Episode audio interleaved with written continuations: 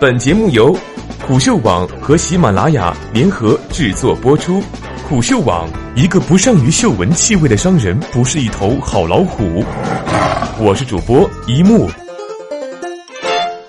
锤子进军线下市场是绝地逢生，还是病急乱投医？关于锤子手机进军线下市场的消息，其实，在三月份时就曾被媒体报道，而当时迎来的是一大波看衰的评论。其核心原因在于，锤子科技面临着颇为严重的资本困局。总结起来一句话，就是没钱还玩什么线下？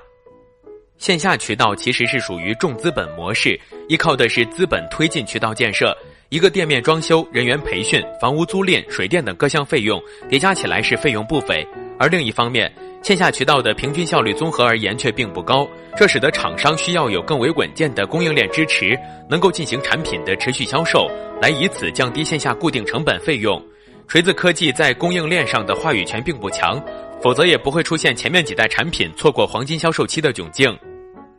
这是锤子科技所面临的尴尬现实。但此前诸多评论所忽略的一点关键信息是，锤子科技将以何种路径进军线下市场？从彼时的评论来看，大家都以为锤子科技将以自建旗舰店模式的模式落地。坦率来讲，在缺钱的窘境下，锤子科技若以自建旗舰店的方式落地，外界不看好也是正常的。经过昨晚的发布会，我们了解到锤子科技进军线下市场所选择的主导路径，且先看看下面这几个理由，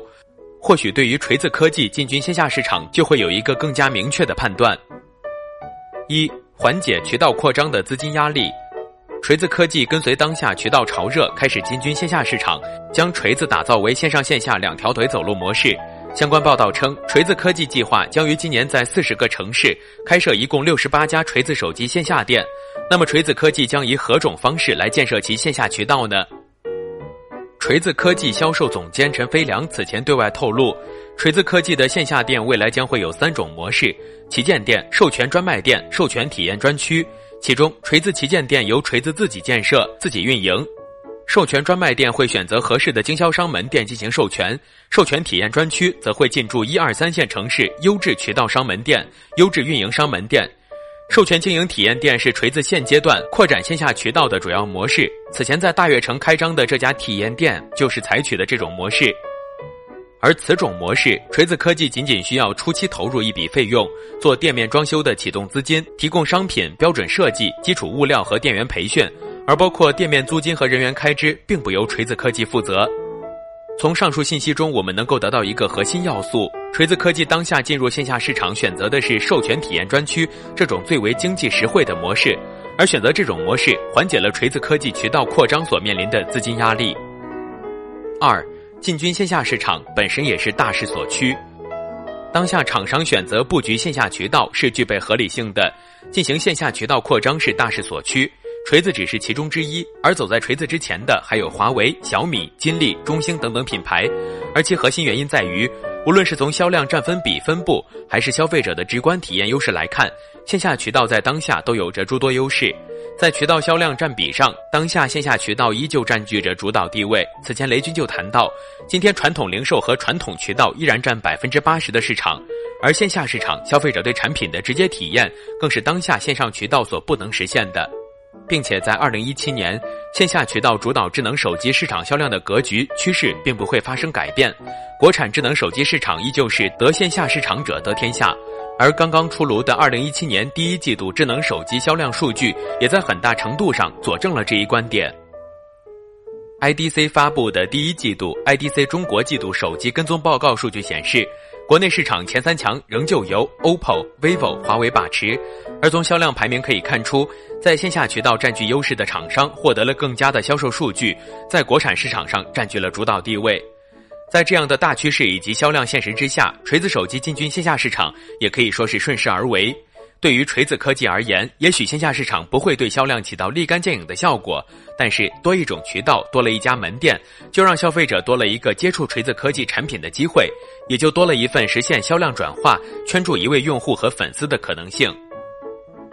三，线下市场或能以实际体验弥补品牌信任度。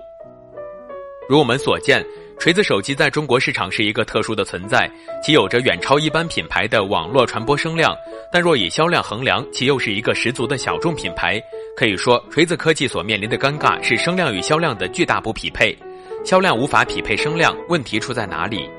抛开锤子手机过往所遭遇的供应链问题，致使其错过黄金销售期，这是其一。而对于消费者而言，还有一个问题是，选择锤子这样的小众品牌，需要面临更大的决策风险。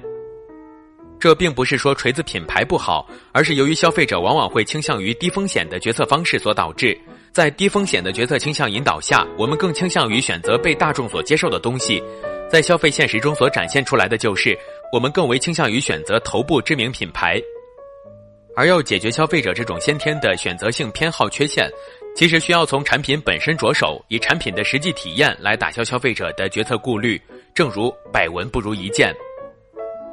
此番锤子科技从过往的互联网模式演变为线上线下两条腿走路，在人流密集的地方开设线下体验店，就可能会带来这样的效果：消费者对锤子产品的功能体验能够从过往的网络流传、道听途说演变为亲自上手后的实际体验感受，对于老罗在发布会上侃侃而谈的那些功能、工业设计，都将会有一个更为直观的认知。而若其产品体验真如老罗所言般惊艳，那么消费者过往的由于决策偏好而引起的犹豫不决，就将会演变为购买行为，进而对锤子科技的产品实现销量增益，以实际体验来吸引潜在消费者，以此提振锤子手机的销量。写在最后，进军线下渠道是绝地逢生还是疾病乱投医？看完上面几个理由，各路看官们心中可能已经有了答案。值得一提的是，之前的长谈节目中，罗永浩曾对罗振宇表示，希望锤子科技能在今年实现四百万至六百万的销量目标。对于锤子科技而言，进军线下渠道或许只是实现这个目标的其中一步棋。当然，更为关键的还是在于其产品本质以及供应链的稳健程度。